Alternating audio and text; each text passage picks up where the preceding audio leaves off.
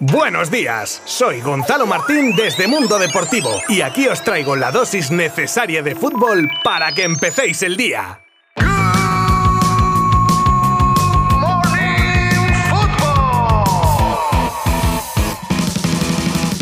Hola, ¿qué tal? Muy buenas. Oye, feliz jueves, ¿eh? Que así a lo bobo ya se está acabando la semana. Pero sea inicio o final de la misma, aquí estoy yo con el compromiso de contaros las noticias más relevantes del día en materia futbolística y hoy desde luego no va a ser la excepción. Un Good Morning Fútbol en el que hablaremos pues del partido Barça-Madrid femenino de Copa, de la final de la Conference League, de una oferta multimillonaria que el Madrid estaría preparando por un jugador del Milán, también del amistoso jugado ayer por el Barça en Australia, la goleada de la selección catalana a Jamaica un poco de fútbol internacional y varias cosas del mercado de fichajes que seguro que son de vuestro interés. Os habla Gonzalo Martín desde Mundo Deportivo y sin mayor dilación, empezamos.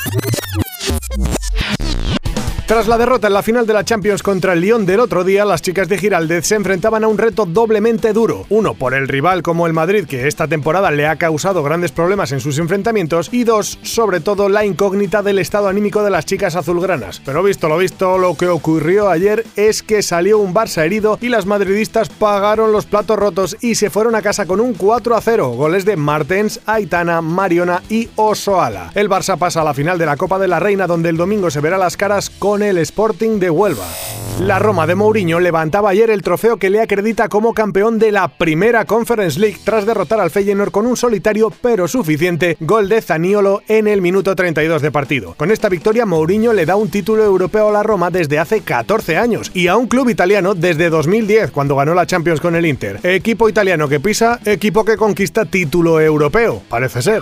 Aparece un nuevo nombre al que se le vincula con el Real Madrid y es que parece que tras el no de Mbappé ahora los blancos van a fichar a media Europa. Ahora la Gazzetta dello Sport asegura que están preparando una oferta de nada más y nada menos que de 120 millones por Rafael Leao, delantero portugués de 22 años del Milan. El equipo italiano, por cierto, dice que no lo vendería por menos de su cláusula que son 150. Es más, pretenden renovarlo hasta 2026, se presupone con un aumento considerable de la cláusula de rescisión. Al Madrid le está pasando, salvando mucho las distancias, por supuesto, como al Barça cuando vendió a Neymar, que parece que iba a fichar a todo Kiski y se le fue la cabeza pagando unos dinerales. Bueno, no sé, el Madrid no es que tenga dinero de un fichaje, pero sí tenía todo el remanente preparado para ir a por Mbappé. Ahora solo falta ver si también se vuelven locos como Bartomeu o tienen el juicio suficiente. El tiempo nos lo dirá. El Fútbol Club Barcelona puede decir ahora sí que despide la temporada 2021-2022 y lo hizo con una victoria que, oye, no es que haya sido brillante o de algún torneo así de importancia, pero es una victoria. Por cierto, con remontada ante el combinado de jugadores de la Liga Australiana de Fútbol y con un sabor a posible despedida para varios jugadores azulgranas. El partido acababa 2 a 3 para los de Xavi con los goles de Dembélé, Adama y de Ansu Fati para cerrar la cuenta a los 3 minutos de salir al campo. Poco le hace falta al 10 del Barça de esta forma, pasa página a una de las temporadas más moviditas de su historia. Con un Lewandowski que tiene más que claro dónde quiere jugar la próxima temporada y con un acuerdo verbal con el Barça para fichar las próximas tres temporadas, el polaco quiere tener todas las referencias posibles sobre el equipo azulgrana y sobre Xavi. Y según el diario Bild, habría llamado a su excompañero y ex azulgrana también, Thiago Alcántara, ahora en el Liverpool, para hacerle todo tipo de consultas. Esto confirmaría las afirmaciones a Mundo Deportivo del entorno cercano al delantero de que sigue pensando en vestir de azulgrana. La selección catalana de fútbol superó este miércoles por 6 a 0 a Jamaica en un encuentro con ambiente totalmente festivo y en el que el ex azulgrana Gerard Deulofeu fue el protagonista con un hat-trick en el primer tiempo. Tarde, como decimos, festiva en Montilivi, con una selección catalana que saltó a césped con un once de futbolistas cuyo pasado les vinculaba al Fútbol Club Barcelona, con la única excepción de Edgar Badía. A los tres goles de Deulofeu le acompañaron los que marcaron Bartra, Ferran Jutgla y Javi Puado de penalti. La posible renovación de Zlatan Ibrahimovic con el Milan pende de un hilo, y es que como os conté hace tiempo, el sueco estaba teniendo problemas con su rodilla izquierda y ha tenido que pasar por el quirófano, lo que le mantendrá de baja unos 7 u 8 meses. Termina contrato este 30 de junio y en el mejor de los casos se perdería la mitad casi de la próxima temporada. Ya ha tenido una carrera muy longeva, ¿eh? Hay que recordar que tiene 40 añazos. La pelota está ahora en el tejado del club rosonero que tendrá que decidir si le renueva o no.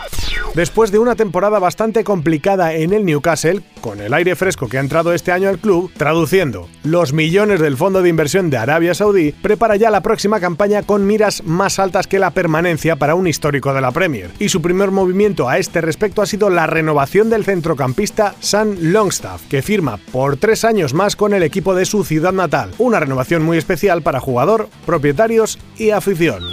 Tras la noticia del otro día de la marcha de Marcelino del Athletic, ahora es la Real la que anuncia la marcha de otro técnico. En este caso se trata de Xavi Alonso al mando esta temporada del Sanse, que termina contrato este verano y no renovará con el filial Donostiarra con el que ha cuajado una etapa brillante logrando un ascenso histórico a la Liga Smartbank. El Tolosarra seguirá con su formación como entrenador, pero tendrá que ser fuera de la que es su casa, a donde no descarta regresar en un futuro.